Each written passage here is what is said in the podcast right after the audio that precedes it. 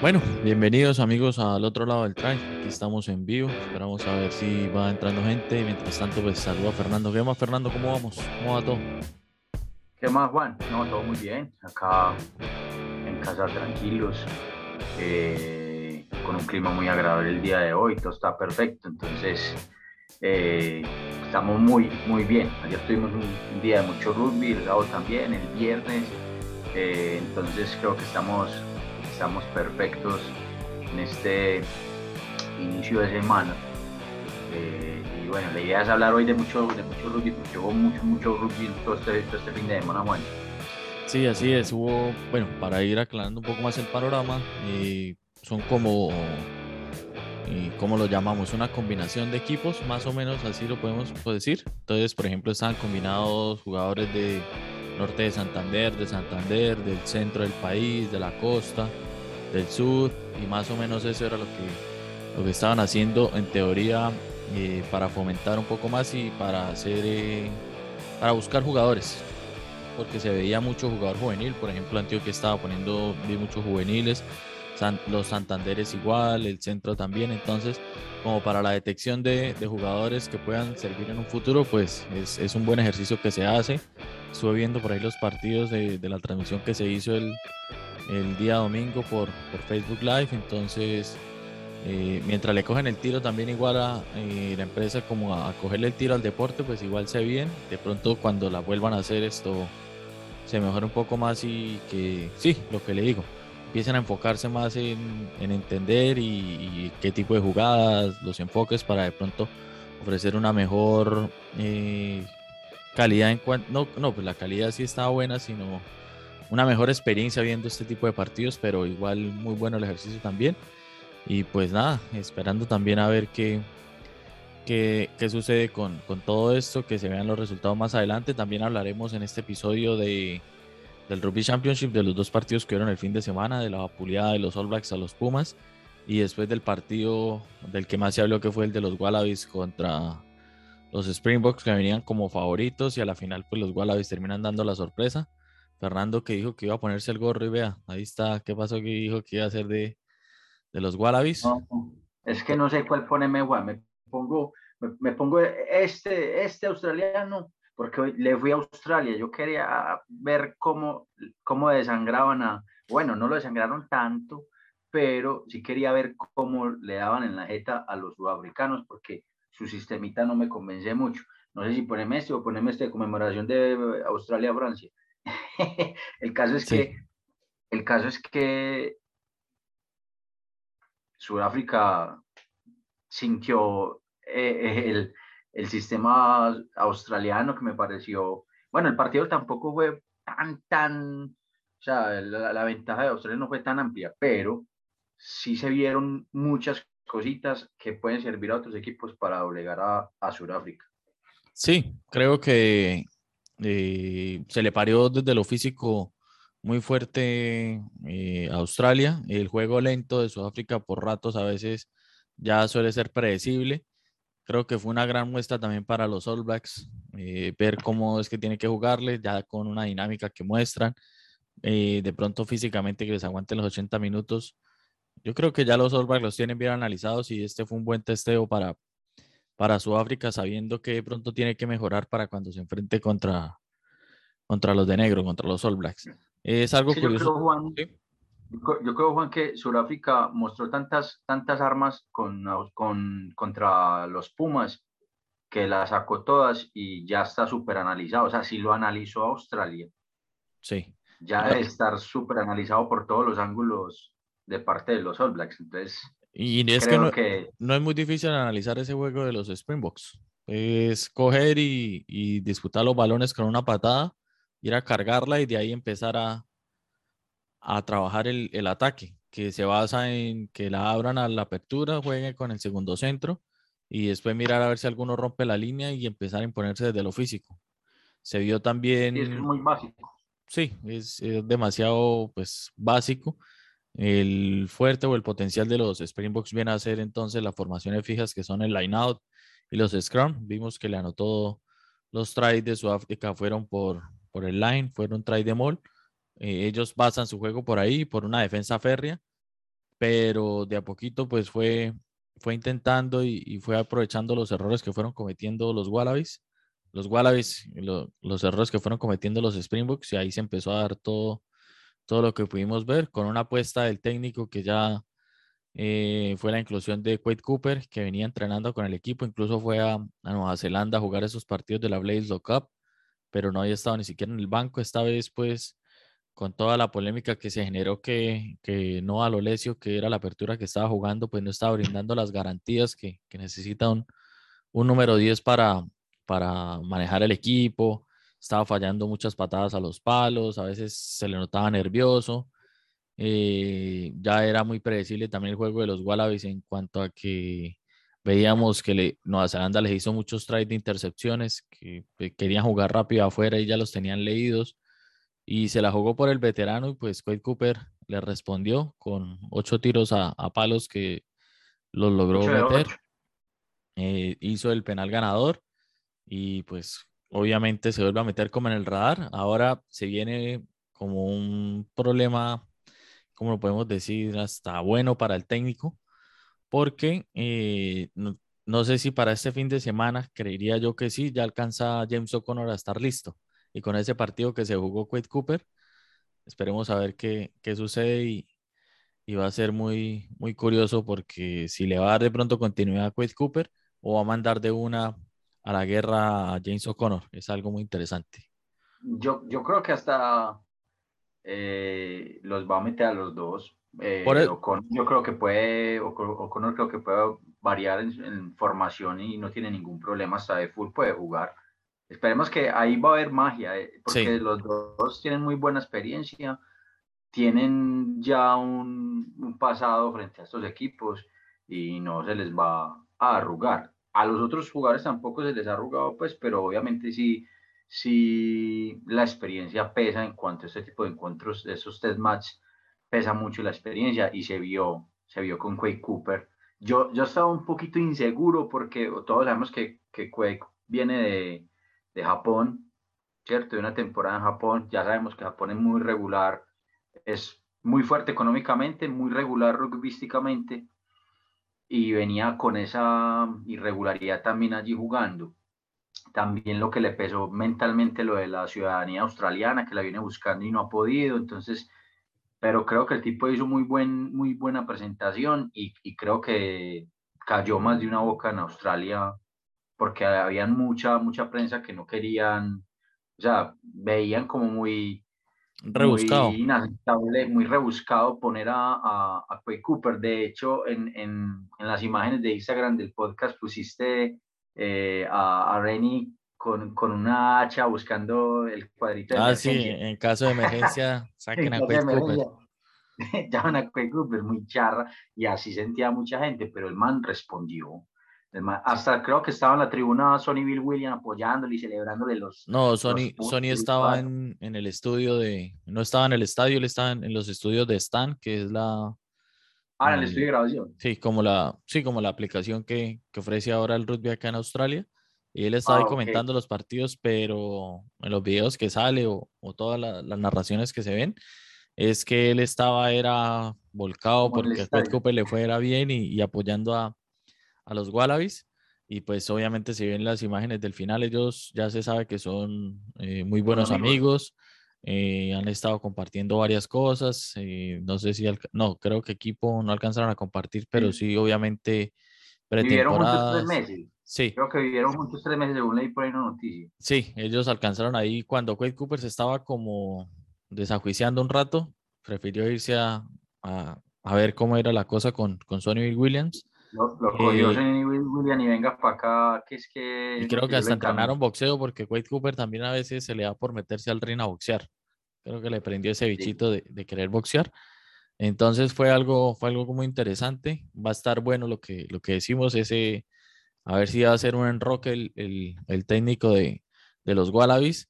Puede ser de pronto lo que dice Fernando James O'Connor de fullback. Hace rato que no juega de fullback porque Tom Banks, que es el, el fullback a veces sí suele ser seguro y todo, pero también no sé, no ofrece tanto como en ataque, porque veníamos acostumbrados de un Fallout que ofrecía mucho más. Obviamente era el jugador distinto en esos Wallabies. Después llegó Tom Banks a, quedarse con esa posición, porque Haile Petty hace rato que también no juega, que era el que estaba ahí. Pero creo que también ese es el eslabón que le hace falta a los Wallabies de encontrar un fullback que ofrezca eh, seguridad en defensa, pero que también proponga mucho en ataque. Tom Banks a veces es muy, muy directo, pero eh, él intenta, él se le ve que, quiere aportar mucho, pero no sé si el cuerpo no le da o, no es tan rápido. Algo, le falta ahí porque creo que los centros eh, en estos dos partidos, en estos dos últimos partidos les ha ido bien. A Kerevi que llegó bestia del 7, no se esperaba y está haciendo, o sea, siempre rompe la línea, intentar jugar los float, está un poco más, eh, ¿cómo lo podemos decir? Eh, solidario con el resto del equipo porque en su pasado con los Wallabies, él era de que solo quería entrar y no la pasaba. Esta vez sí ya por lo menos eh, la pasa, se ve un poco más compenetrado con el equipo. el segundo centro que también es, es de Guaratas, no, es, es de Brambis o Guaratas, se me escapa el nombre, pero también viene haciendo sus primeros pinitos con, con los Wallabies. Eh, ha aportado bien en defensa y en ataque, es muy desequilibrante. Y pues de Coribete, que ya sabemos todo lo que aporta siempre, que coge el balón, es un peligro para cualquier defensa, sean los All Blacks, los Springboks, sea cualquier equipo, Coribete coge ese balón y vas de frente. Quiero ver lo de Coribete el próximo año porque ya se despide de los Rebels y se va a ir a jugar a Japón, creo. Entonces, no sé si le van a dar de pronto permiso especial para que juegue con los Wallabies. Eh, se va a ver si, porque no sé si alcanza a cumplir ya los, los partidos necesarios para entrar en la, en la ley Guito, que son 60 partidos con los Wallabies. ¿Son cuántos? ¿Son 60? 60, partidos con los Wallabies. O, o 7 partidos, no, perdón, 7 años jugando en interno, si no estoy mal, ¿cierto? es algo así. Pues que yo sepa, son los 60 caps, mínimo 60 caps con los Wallabies para que entren en la leguito. ¿Qué es esta leguito de pronto para los que están escuchando están viendo?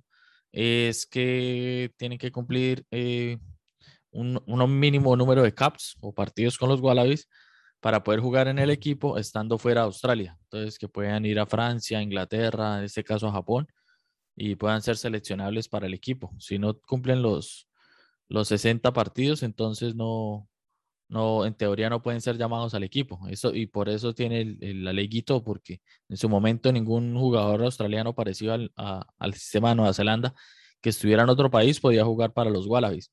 Pero en su momento cuando quisieron llamar a, a Guito, que estaba en Francia, se la crearon esa ley para que, porque necesitaban apoyo en la línea y pues lo dejaron volver a los Wallabies y ahí se creó esta norma para que jugadores por fuera, caso por ejemplo Skelton, el que está en Francia, que el segunda línea, que es bestia, no porque él no alcanzó a cumplir los 60 partidos, pero están hablando a ver si jugadores como estos, hay como tres o cuatro que les están echando el ojo, que están jugando muy bien en Francia y en Inglaterra, que se baje esa norma y que los puedan llamar, que estén los, los mejores jugadores, más no los, bueno, sí es bien que estén en el sistema por fomentar, pero a previas de un mundial, que le abran el cupo a los mejores jugadores australianos y que sean en el equipo caso parecido a lo que se hablaba de los Pumas cuando estaba Jaguares, pero pues ya no hay problema porque casi todo el equipo de los Pumas está en Europa y, ahorita hablaremos de eso que creo que les ha hecho mucho daño. Sí, claro. Eh, excelente explicación, Juan. Sí, porque mucha gente dice, pero eh, ¿por qué no eligen a tal persona, a tal jugador que está? De hecho, en estos días hablaba con un amigo y me decía que por qué no, eh, este que está en el, en el Stade de France, que es, que es de Nueva Zelanda, que por qué no lo convocaban y pues que no pueden. Entonces me decían, ¿por qué no pueden? Pues porque, por ejemplo, Nueva Zelanda tiene unas leyes internas eh, que no son elegibles para, para la selección si estás jugando fuera del país.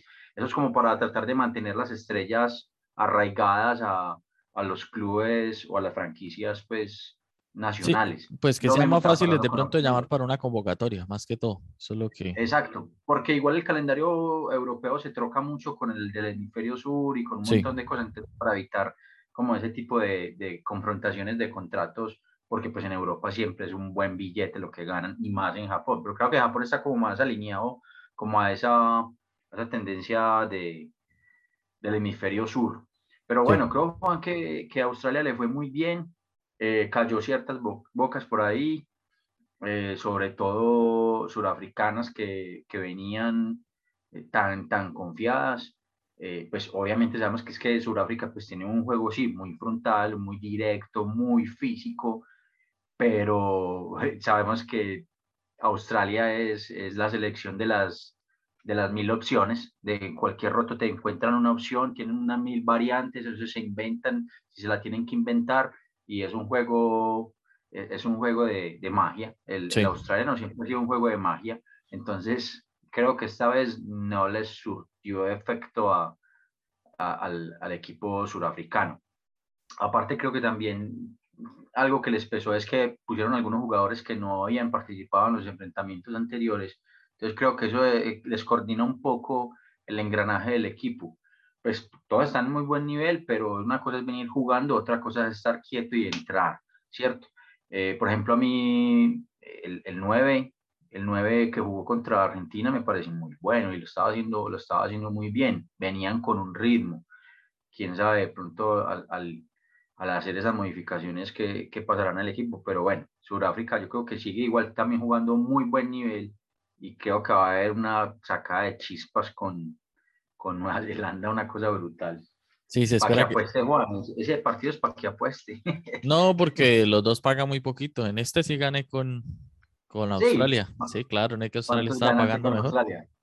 Y estaba pagando cuatro, más de cuatro veces. Entonces le, ah, pegué, le, le, pegué a los All Blacks. ¿Cuántos dólares se sacó por ahí? No, como 100, 125 apenas. Bien, pero pues. Porque apenas había apostado 25. Entonces. No, pero pues, perfecto. Sí. ¿Eso es con qué plataforma? Eso bueno, mejor no la diga que no nos, plato, no nos patrocina, entonces no la diga. Sí, esto. Eh, no, igual es una aquí australiana. Eh, de los Springboks, bueno, sí, volví a Faf de Klerk, que venía con una lesión que había tenido. Eh, de, de, la gira con los, con los Lions. Estaba Kuz Reina, que era el que había jugado los partidos contra los, contra los Pumas. Creo yo, y pues no sé la estrategia del técnico de Sudáfrica, es que quiso darle rotación a, a los medios para que llegara, por ejemplo, en este partido, porque no mandó a Kuz ni siquiera al banco. Entonces, en este jugaba Fab de Klerk. De pronto este fin de semana juega Kuz Reina y ya para el partido, los dos partidos últimos contra los All Blacks, eh, llegaría Faf de Klerk, que es como el picante ahí. Creo yo que quiso así darle como esa estrategia. Eh, el entrenador de Sudáfrica no se esperaba de pronto el, el encontronazo así contra los Wallabies.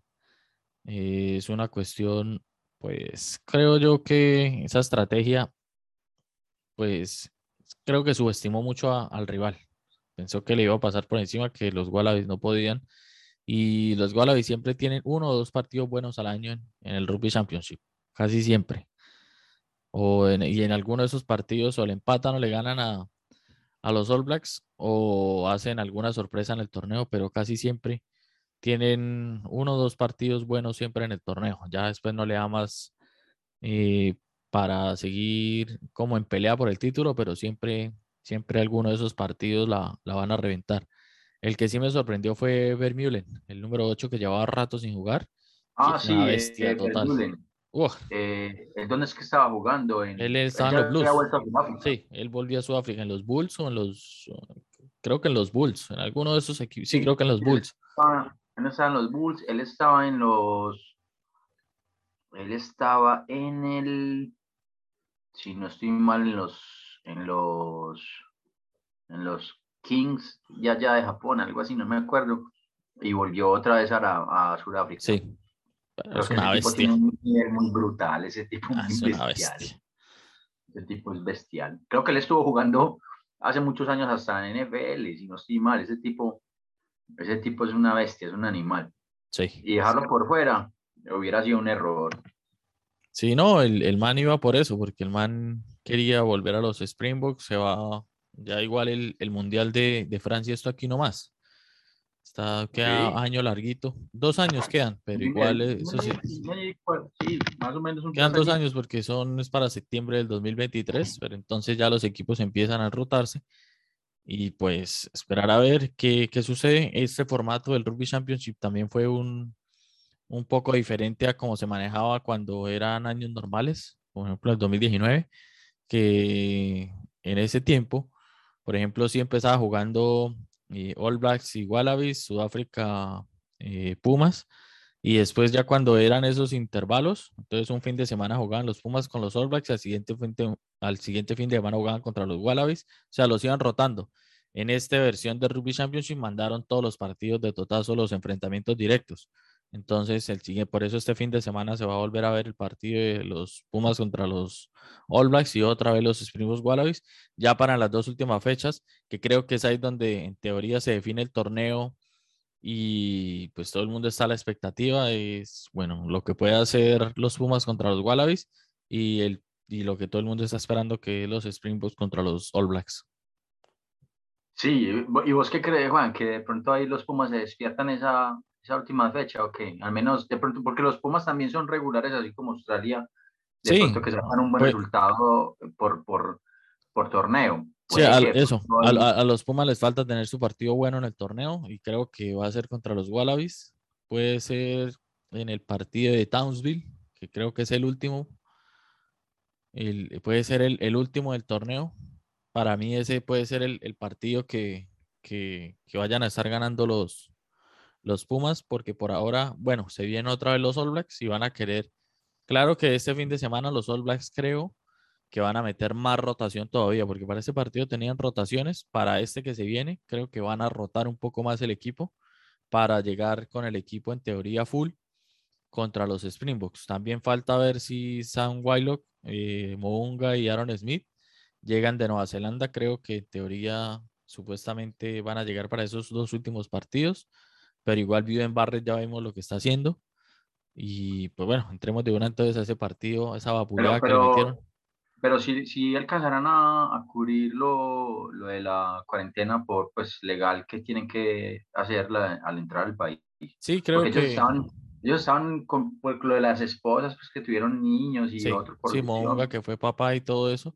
Pero creo que sí, de pronto alguna excepción les, les harán y, yo, o yo creo que ya desde antes lo tenían cuadrado, pero lo que yo había leído es que, que ellos llegaban para esos partidos, sobre todo creo que Mounga alcanzaba y creo que los tiempos dan porque falta este fin de semana y todavía les da para la otra, de pronto alcanzan a, a llegar y, o no sé si ya llegarían, voy a investigar y, y a ver qué es lo que pasa, pero sí, sí, ojalá lleguen para que los dos equipos jueguen con lo, mejor que tengan y pues el resultado se vea eh, en el campo de juego y todos que somos los que vemos los partidos, pues podamos disfrutar ahí de, ese encuentro.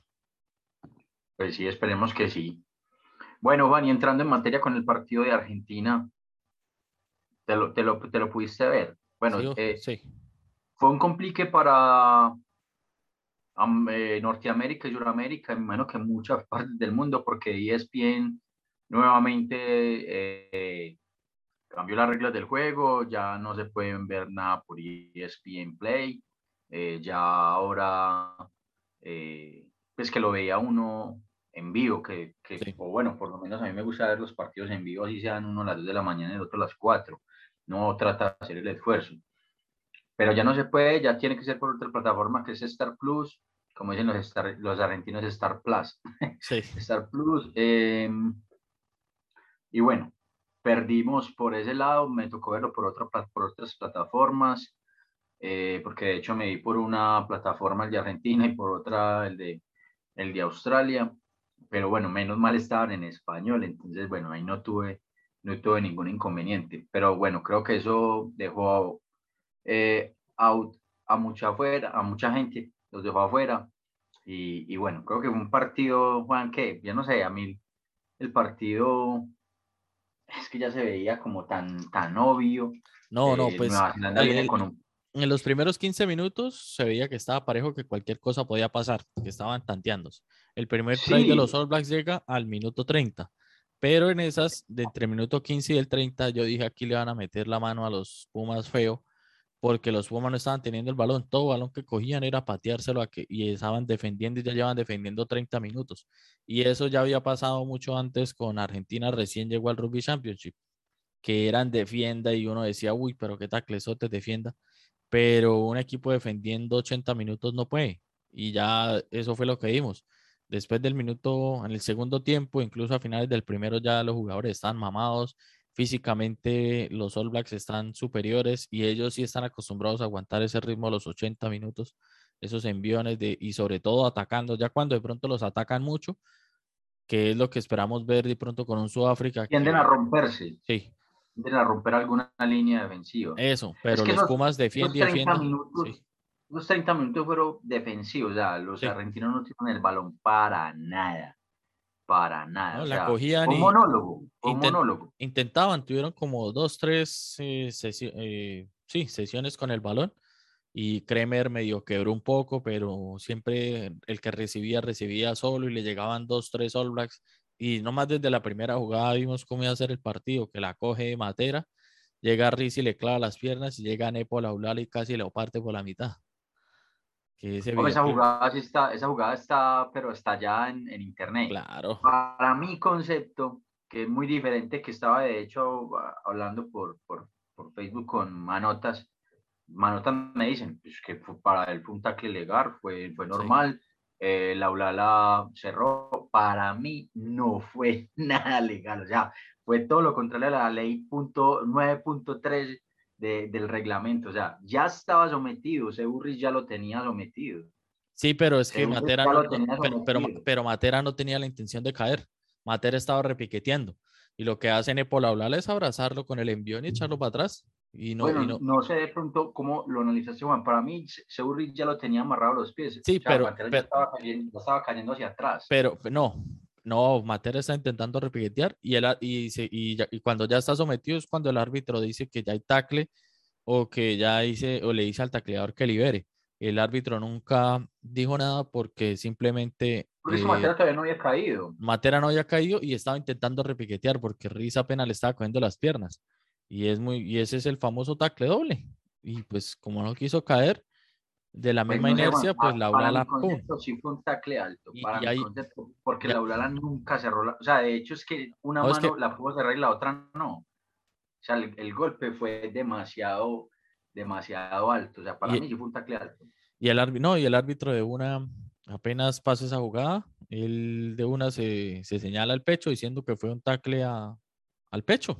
Nunca, nunca tuvo o nunca había un tacle se debe estar arrepintiendo viendo las repeticiones, porque es que le, le, el TMO te repitió cinco o seis veces la jugada de Kremer con, con Mackenzie, que también fue prácticamente la misma cosa.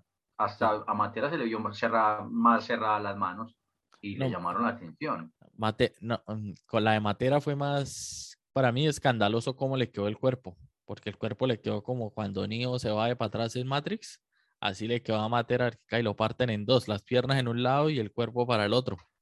Es que a eso es lo que voy, Juan. Esa ley que yo te dije, estoy hablando con un referee y me dice, te taclean y no te pueden tirar hacia atrás, pero es que ya Matera estaba sometido y llega ese tipo, viste la posición del ángulo, como le quedaron las piernas. Sí, quedó partido hacia atrás. O sea, donde no sea elástico lo rompe. Es súper peligroso. Y, y Mano me dice, por ejemplo, pero Matera se paró normal, pues es que Matera le va a aguantar ese y otros voltajes más. Sí. Pero que no se dañe no quiere decir que no sea peligroso. Eso sí es peligroso, pues para mi concepto sí es peligroso. Pero psicológicamente creo que ese, ese topetazo de una empezó a marcar lo que iba a ser el partido y, y, ese, y es lo que se habla siempre cuando nosotros jugamos. Igual incluso eh, ah, desde, sí, lo, que nosotros jugamos que, que siempre... Que no se volvió a ver de cuando nos dicen los, los entrenadores que el primer golpe siempre es clave en cada partido. Y eso lo dejaron claro los All Blacks ahí, con ese totazo. Sí, ese partido para mí fue un total monólogo, Juan. O sea, Nueva Zelanda jugó solo, Argentina estaba como de spalding ahí, como... como sí, era un entrenamiento, de ataque para los All Blacks. Parecía un entrenamiento en realidad, gustándome mucho obviamente los Pumas, haciendo la fuerza como un hijo de puerca, pero, pero fue un un total desastre. Aparte, creo que en parejas de medias hay lesionado ya. Pudo debutar Gonzalo García, pero no debutó en su posición habitual de, de medios crown, sino que eh, jugó de, de, de, win. Entonces creo que Argentina no, no, no pudo sacar muy buen, muy buen provecho de este partido con, con Nueva Zelanda. O sea, sí se probó en defensa, porque tuvo 30, 35 minutos muy buenos en defensa, eso no lo vamos a negar. O sea, aguantarle 35 minutos a los All Blacks es una cosa seria, es una cosa muy seria, porque la calidad de estos tipos, eh, la potencia que tienen, eh, aparte estos jugadores nuevos quieren mostrarse, entonces es a romperse y, bueno, aguantarle a, Nueva Zelanda es una cosa muy difícil. Vamos a ver cómo, cómo va a estar el próximo partido. No me gustó por el lado argentino Sánchez nuevamente de 10, Juan. Es que Sánchez venía anunciado como, como que estaba lesionado, que tuvo que, y que en el transcurso de la semana se pudo recuperar y que lo probaron y listo. Pero es que tenés a Domingo Miotti, tenés a, a, Díaz Bonilla, ya ahora más dijo que, que, no, que es que vienen probando hace mucho tiempo a Bofeli de 10. sí, e, esa improvisada le salió mal hay una falta de decisión ahí muy tesa y eso se refleja en el equipo, Juan, eso se refleja. Claro, sí, esa, esa improvisación le, le salió muy mal porque teniendo una apertura suplente, sabiendo que Sánchez eh, le gusta entrar mucho en cualquier momento, puede ser contra los All contra los Wallabies, Springbok Sánchez en una, por, de lo mismo que le gusta meterse, incluso lo hizo, rompió como dos veces la línea a los All Blacks, en una de esas le ponen un mal tackle y lo lesionan. Para eso y, para contrarrestar, pues tiene que tener un, jugador en, su posición natural. No es, quiso, lo que quiso hacer Ledesma parecido a los All Blacks, que él no tiene el equipo de los All Blacks, que por ejemplo Mackenzie sí le puede jugar de 10 bien, ah, de 15 bien, si no está Barrett, que Buden Barrett se puede ir al fondo, Jordi Barrett se puede ir de win, o sea, tiene muchas opciones en la línea. Los Pumas no, el único, los únicos aperturas naturales son ahí Miotti y Sánchez, y pues Bofeli listo. Si lo puso a apertura, pues se volvía a ser un pasador porque no tenía primero el, prototipo del cuerpo de, de Bofeli, pues no le da porque sí, es muy alto, ya sería muy rígido para esos pases que necesita una apertura. Eh, no lo veo ahí, pues podrá cumplir la función en los entrenamientos, pero ya un, a un test más internacional le suele pasar lo que le pasó a Carreras, que creo que el, Rugby Championship pasado en un momento le tocó hacer apertura y le fue mal, porque una cosa es los entrenamientos, donde quizá los golpes no son obviamente igual a lo que es un partido eh, ya oficial, y pues claramente que vaya y lo presione un, un bueno Javili que está muy bestia en ese centro del campo de los All Blacks, o que llegue un tercera línea o una Kira Johanne y, usted dice para adentro y ¡pum! Lo coja y lo quiebre en dos, ya es complicado y eso le va afectando también en la cabeza. Sí, claro, y, total. Es que eh, eh, los Pumas no tienen un equipo tan multifuncional en el, centro, o sea, en el medio, en los backs. Eh, sí puede jugar tranquilamente con muchas posiciones en, el pack de delanteros. Tranquilamente eh, Guido te puede, te puede ser, pues, puede ser un flanker, como puede jugar de segunda, lo mismo Matera puede pasar de octavo, o, o Kremer puede jugar de segunda, o puede, te puede jugar de, de flanker también. Pero con los, con la línea de backs, mm, no, no. Sí, no, tiene muchas. Y, y, otra cosa que no me gustó es que, que dejó a Chocoares en el banco. Si vemos el partido que le ganaron a los All Blacks el año pasado, ¿quién fue el jugador clave? Fue Choco en ese centro del campo. Ataque y defiende bien. Es que de hecho por pues ese partido fue que, que Crusaders eh, quiso, quiso contratarlo porque vieron que es un jugador que tiene el factor X, o sea, es diferente. Choco es diferente. Sí, ahí, ahí creo que fue otra de las fallas, pero obviamente para Ledesma pesó más la veteranía de la fuente que, o sea, no sé, el man podrá ser muy bueno de pronto por ahí en lo defensivo, pero no aporta, no aporta mucho más. O sea, ya se quedó ahí estancado y, no le he visto hace rato que no le veo un partido bueno a, De La Fuente. Ya creo que lo tienen ahí más por, la veteranía. Sí, es, lo más, es lo más seguro. Hay que esperar a ver cómo, cómo transcurre el próximo partido. Yo creo que de pronto va, van a plantearlo un poco diferente. Van a plantearlo un poco diferente. Lo, lo, que sucede ahí es que no, no sabemos cómo, cómo es el, el, la cuestión del, de lo táctico, quién, quién mete la mano, ¿cierto? ¿Quién, quién mete la mano en lo táctico, porque es que se refleja mucho en los equipos de, de Ledesma. El equipo de Ledesma de Jaguares y el equipo de Ledesma de los Pumas juega muy a, nada, o sea, no tienen un sistema, eh, eh, se ha hasta descuidado el Scrum, que no debería pasar con un técnico que viene de ser uno de los mejores pilares del mundo, ¿cierto? O sea, que, que fue un gran pilar en Francia muchos años y que en los Pumas también fue pilar, o sea, se viene descuidando el equipo en un montón de cosas. Entonces ahí, no sé, eh, te, tienen a, a, a, este australiano, a, ¿cómo es que se llama? Que fue técnico de, de Australia, los Wallabies. ah, sí, eh, yo tengo la foto con él, se me olvidó. Mike, no. Ah, eh, Cheika, sí, Michael Cheika. Michael Cheika. Michael Cheika, tienen, tienen también a, a Lowe ahí.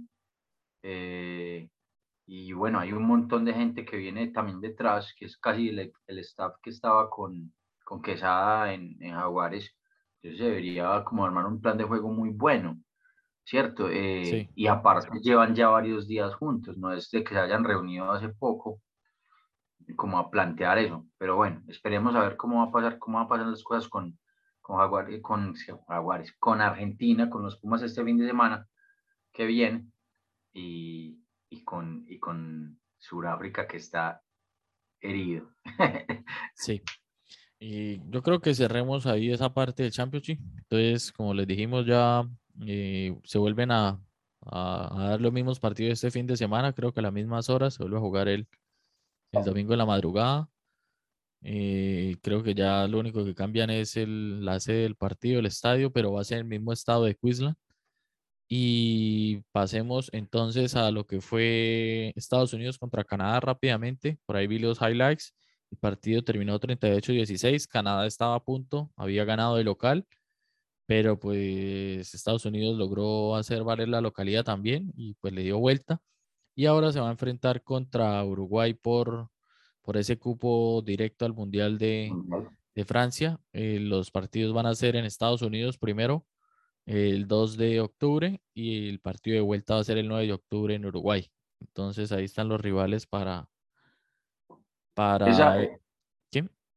Esa, esa, es la llave que, que, tenía, que, o sea, que definía América, ¿qué? América 1. Sí, porque mire, el ganador va para, pasa de una como Américas 1 al, al Mundial 2023 y el perdió. serían tres, tres, tres suramericanos. Eh, Argentina, que es cabeza de grupo, o que ya está en un grupo por eso, pero le explico que aquí ya lo tengo más o menos cómo es el, panorama. Este ganador es Américas 1. El perdedor de Uruguay y Estados Unidos va a jugar un, como un triangular contra Chile y Canadá. Eh, para, y en ese eh, va a salir un, bueno, sale el ganador de, de, ah, no, Chile y Canadá van a jugar otro partido y el ganador de ese partido juega contra el perdedor de este. Entonces, eh, y ese ya va a ser el Américas 2. O sea, entonces Chile y Canadá van a jugar y el ganador de ese partido va a jugar contra el perdedor de, de Estados Unidos y Uruguay. Y de ahí va a salir el Américas 2. Y el que pierda ese partido va a ir a jugar el repechaje final, que es contra eh, algunos de los equipos de, de Oceanía, de Asia y creo que algunos de los europeos, que ahí se va a jugar un estilo de cuadrangular también parecido a lo que va a hacer las Tucanes en, en Dubái.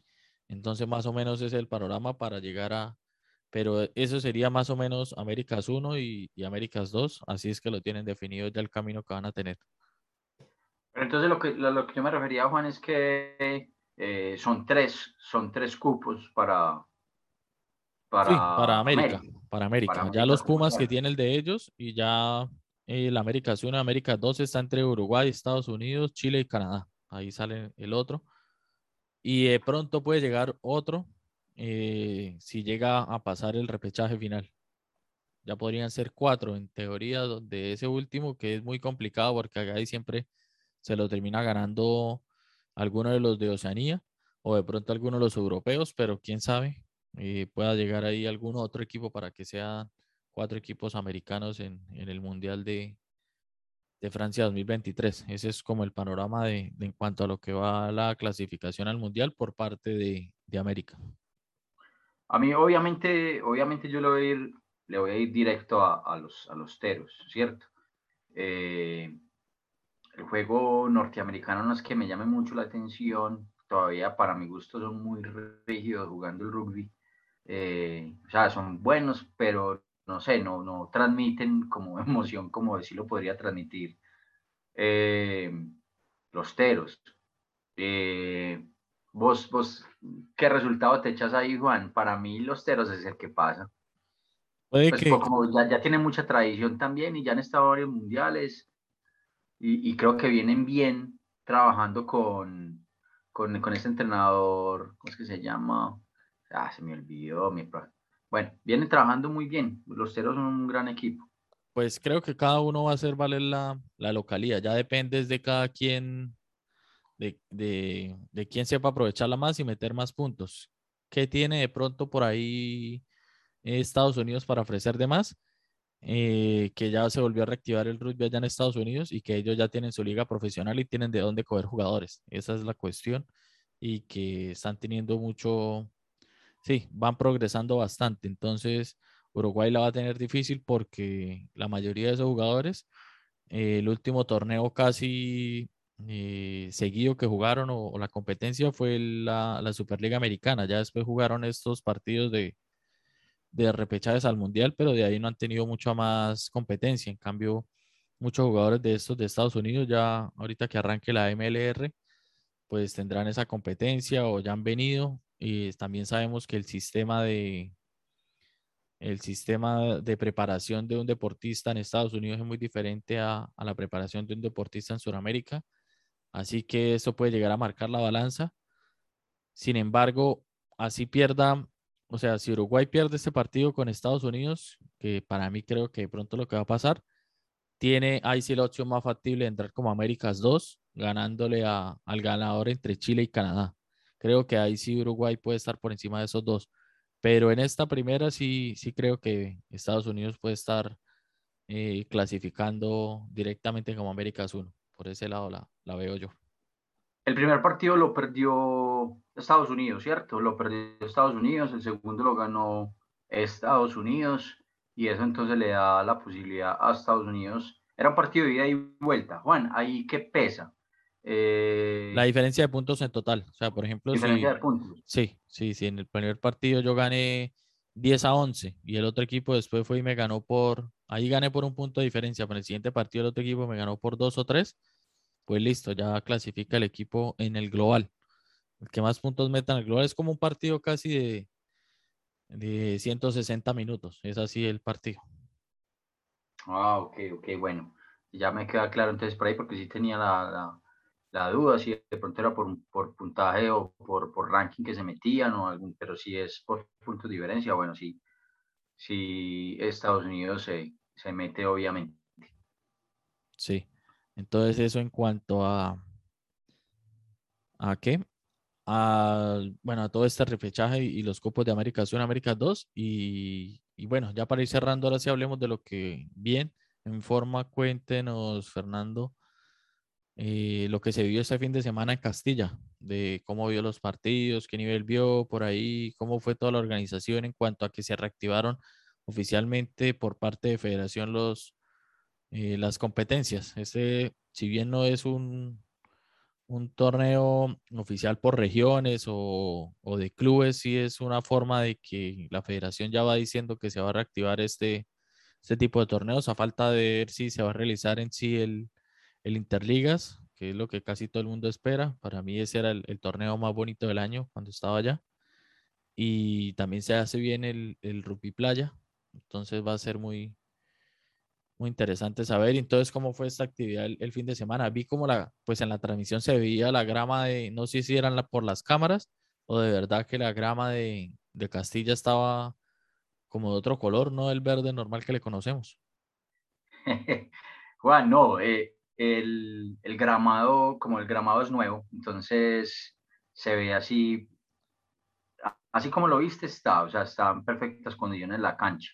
La cancha fue renovada en su totalidad eh, de, de, todo lo que es grama sintética, pusieron de hecho una grama un poco diferente a la que, a la que tenía y se realizaron algunas adecuaciones en, en cuanto a, a todo lo que es eh, tribunas, ¿cierto? Se agregó, se agregó un poco más. En el momento en que vos vengas a Colombia y vengas otras a Castilla, lo vas a ver muy, muy diferente. Eh, y bueno, el, el, gramado, la cancha está, está impecable, está muy, muy linda la cancha para, para que decir mentiras. Eh, sí, Juan, ya la federación empieza a dar como, como sus primeros pasos en, en cuanto como a la directriz que se, vienen, que se viene dando, desde que las regiones se vayan activando, y esa fue una de, la forma, de las formas en que, en que la federación activó eh, a las, algunas regiones. Los centros vienen a ser, eh, eh, lo, lo, que llaman centros, vienen a ser como una réplica de los pladares argentinos, donde llegan los, los, los jugadores, los juveniles, empiezan a, formarse ya bajo unas directrices que se tienen ya a formar su cuerpo, a, hacer ciertos tipos de ejercicios que, que se deben de implementar, para ir cambiando el biotipo, para ir cambiando las técnicas de corrida, para ir cambiando la, la alimentación, para ir cambiando ese, ese chip de, de, jugar normal a ya tener un sistema de juego. O sea, la idea, es, la idea con esto es que estos jugadores que pasen todo ese tiempo en estos centros puedan llegar más fácilmente y a adaptarse a sistemas de selección, ¿cierto? No, que no supe tan perdidos no supe si, si hubo apoyo de federación en cuanto a, a, las delegaciones o cada delegación tenía que correr con sus gastos. Pues Juan, hasta donde yo sé, las cosas corrieron por cuenta de la federación, es decir, cada, cada centro tuvo su uniforme, que de hecho muy bonitos, sí. eh, Antioquia tuvo su uniforme, Suroccidente tuvo su, su uniforme, Bogotá, todos tenían su, su uniforme. Eh, por ahí me echaron un dato de que, de que el transporte ida y venida se lo cubría la federación y creo que el transporte interno también y creo que alimentación. Entonces creo que por ese lado estuvo muy bien, fueron, estuvieron muy buenos jugadores, eso era una categoría sub-21. Sí. Sub-21. Eh, entonces ahí estuvo muy bueno porque pues bueno, de Antioquia ya se, ya se veían jugadores que ya vienen jugando en primera hace ratico, desde sus 17, 18 años. Eh, los jugadores de Costa que vienen también me dejaron impresionado, van porque vienen con un, con un biotipo, o sea, se los vienen trabajando fuertemente. Sí. Eh, los jugadores de suroccidente, lo que es Villaralda, lo que son los jugadores de Bogotá, lo que son jugadores de Tolima, también, como llevan ya un tiempo en esos centros eh, con acondicionamiento, ya vienen con, con un cuerpo diferente, no se ven tan desiguales creo que es un programa que va a ser bien, va, o sea, si se aprovecha bien para selecciones de ligas y selecciones nacionales, creo que va a ser eh, algo muy bueno, muy bueno para, para las selecciones, para, para el rugby colombiano. Y también se tuvieron las niñas, donde se empezaron a detectar niñas eh, con muy buenos talentos, que venían con muy buenas habilidades y jugaban con sus regiones, ¿cierto? o con los centros, porque hay, hay centros que van a coger varias, varias ligas, ¿cierto? Digamos que, digamos que Risaralda puede traer, tener jugadores de Risaralda, de, del Valle, o sea, hacer como una, una mini selección por regiones. Las niñas también mostraron muy buen rendimiento, eh, entonces iban como seleccionando. Hubo un momento en donde eh, los seleccionadores nacionales, entonces ya, ya tenían como una lista, y bajaban y hacían unos entrenamientos ya específicos con selección, eh, mostrar movimientos, como, como velocidades y todo eso. Entonces me parece que es, es un ejercicio muy, muy bueno para, para el rugby colombiano y, y, estuvo muy bien, para que no, no vamos a decir, muy buen arbitraje, hubo una buena plantilla de árbitros que derrotaban constantemente los partidos. Y, y bueno, estuvo lo que hablabas de, de la transmisión, era una transmisión piloto de una tecnología nueva que se está implementando, que se, se es una tecnología israelita que tiene eh, cámaras de inteligencia artificial. Era un piloto, son cámaras totalmente confiables, Juan, solamente que allí no se corrió o no corrimos con la suerte porque estoy metido ahí en el cuento, después te voy comentando, eh, con la mala señal, de, con la mala señal del, del operador que si no estoy mal, creo que era Tigo. Eh, no sé si sucede mucho allá, pero había demasiada eh, salida de datos de ese sector y eso, eso dificulta, dificulta la transmisión, dificultó demasiado la transmisión. Eh, son cámaras, Juan, que, como te digo, son de inteligencia artificial. De hecho, las utiliza mucho el Barcelona. El Barcelona en sus campos tiene 16, más de 16 cámaras de esas eh, implementadas en, en, sus campos. Eh, porque son cámaras que aparte de grabar en, en 4K y de mostrarte un montón de cosas, y que si lo querés, la pones automática a funcionar o con un operario, te trae un montón de beneficios. Eh, digamos, después de un partido te puede sacar el análisis del partido, ¿cierto? Al ser inteligencia artificial, entonces ya decir cuántos no con escribieron, cuántos line out, los scrum, cuánto se corrió por... Y te puede también dar un rastro de calor de los jugadores. Hay un, tiene un montón de opciones, es algo que se está tratando de implementar eh, las transmisiones empezaban muy bien, pero fluctuaba mucho el internet. Entonces, como no fue por fibra óptica, entonces se veía un poco complicado, se veía muy feo eh, la transmisión en algunos momentos, pero eso va a mejorar mientras se va, mientras estas pruebas técnicas van dando resultados, ¿cierto? Sí, ya después lo que le pueden llegar a meter es la narración, que pongan a gente que sepa de rugby hablar. Cuando, se hacía la, cuando se hacía la transmisión de Telemedellín, pues sí, ellos tenían toda la intención y todo, pero sí, estaban aprendiendo, pero... Pero el rugby interno no es para explicarlo, o sea, el, rugby interno, si lo ve la gente es porque ya sabe, ¿cierto? Sí, entonces eran... No, porque no, no, no, ahí sí, pues le doy la derecha a ellos que como iba en transmisión de Telemedellín, de pronto había mucha gente que estaba conociendo el deporte pero sí, en la, en la, cuestión de explicar también como que entonces casi toda la mayoría del partido obviamente no entendían, no entendían el deporte y era pregunte, pregunte, pregunte.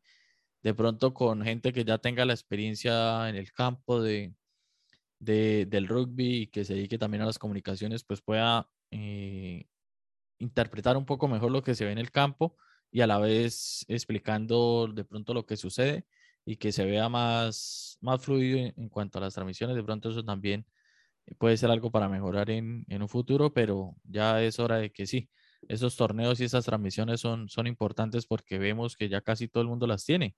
En todos los países, por más, por más que se haga, y ya incluso hasta muchos clubes en, en, en diferentes países, como si nada, hacen sus transmisiones de los partidos y a la final es un buen feedback o, una buena retroalimentación que pueden tener también los equipos, ese material para eh, sentarse todos una tarde, un entrenamiento y empezar a mirar las jugadas claves. El mismo entrenador le puede servir muchísimo todo este, todo este o toda esta información que, que están brindando estos nuevos sistemas y es muy importante que se empiece a manejar esto de, del video y del análisis. Sí, eh, sería muy bueno, Juan, ahí que de pronto las ligas se, se, se ¿cómo, ¿cómo, se dice? Que se interesaran por, por ese sistema, porque el sistema te puede hacer las veces de GPS. Pues todos sabemos que un sistema de GPS de 20 GPS es un curvo de plata. Son 50 millones de pesos, más capacitación, más un montón de cosas que, que vienen con eso, ¿cierto?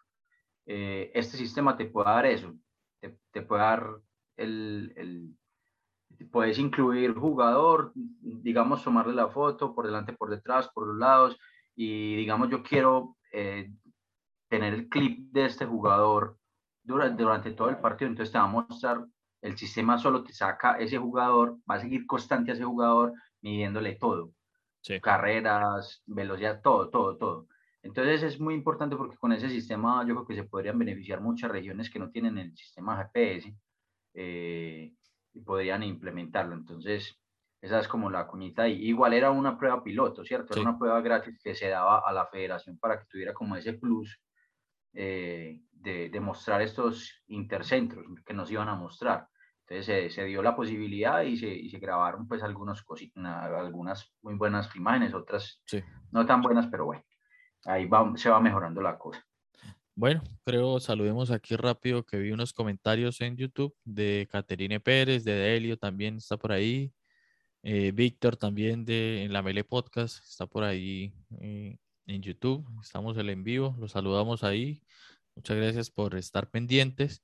Y pues vamos cerrando. Igual este episodio va a quedar también en las plataformas de podcast. Ahorita más tarde lo subimos, pero también los que quieran ver, como decían, las eticas, va a quedar aquí en YouTube. Y pues vamos a intentar hacerlo así en, en vivo para cuando quieran eh, tener los comentarios, eh, de pronto alguna cosa, alguna duda, pues vamos entre todos charlando. Esperemos a ver cómo va este fin de semana el Champions y a ver si cambia algo en los partidos y eso iremos a comentar en el próximo episodio la próxima semana aquí en al otro lado del traje. ¿Algo más, Fernando, por ahí, sino para ir cerrando?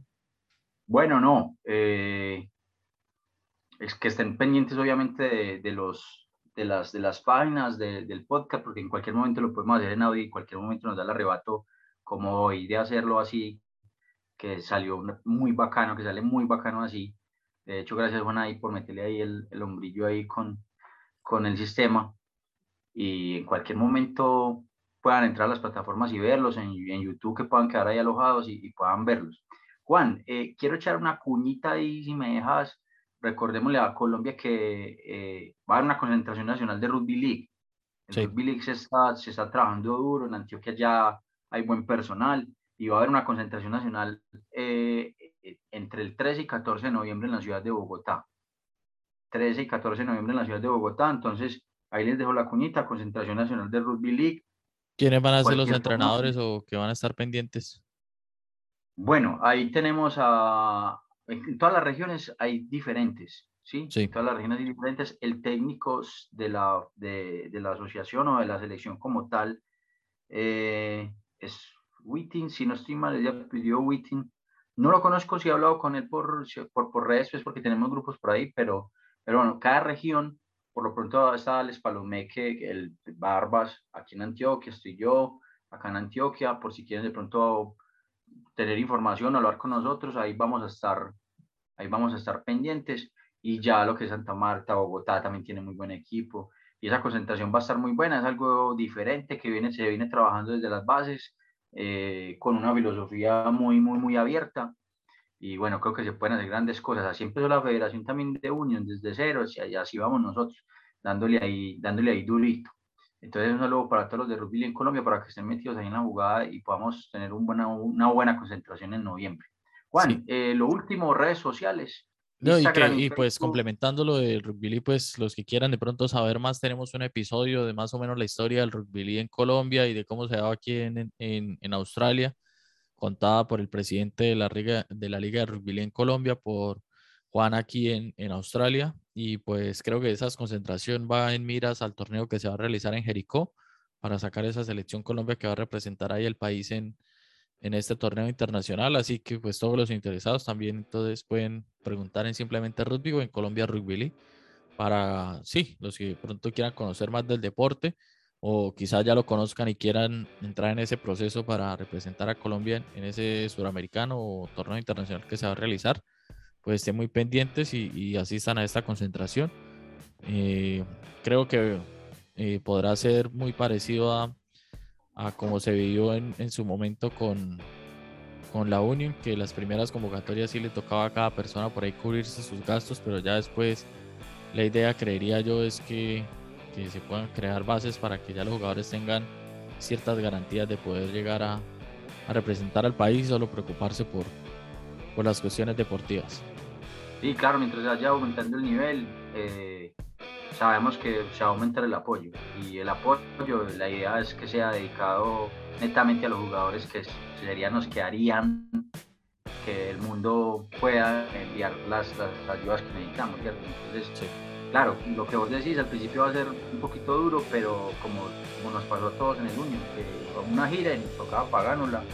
O igual en Bogotá hay gente de rugby que también juega Unión, que es muy bacana y eso yo sé que sale mucha gente para casas, como hacíamos nosotros que nos invitaban a casas o nos conseguían un hotel muy económico o algo así. Entonces yo sé que va, va a trabajar bien, bien bacano, entonces para que nos contacten o me dejan a mí también el inbox o en la página, eh, nos contactan y de una. Juan, eh, nuestras redes sociales en Instagram y Facebook, eh, Rugby al otro lado del try. Ahí pueden dejarnos inquietudes, dudas, quejas, sugerencias. Ahí pueden dejarnos y todo los, el contenido que tenemos de las, dos temporadas. Eh, un saludo para, todos los que, han estado, los que han estado ahí, los que van a ver el episodio luego.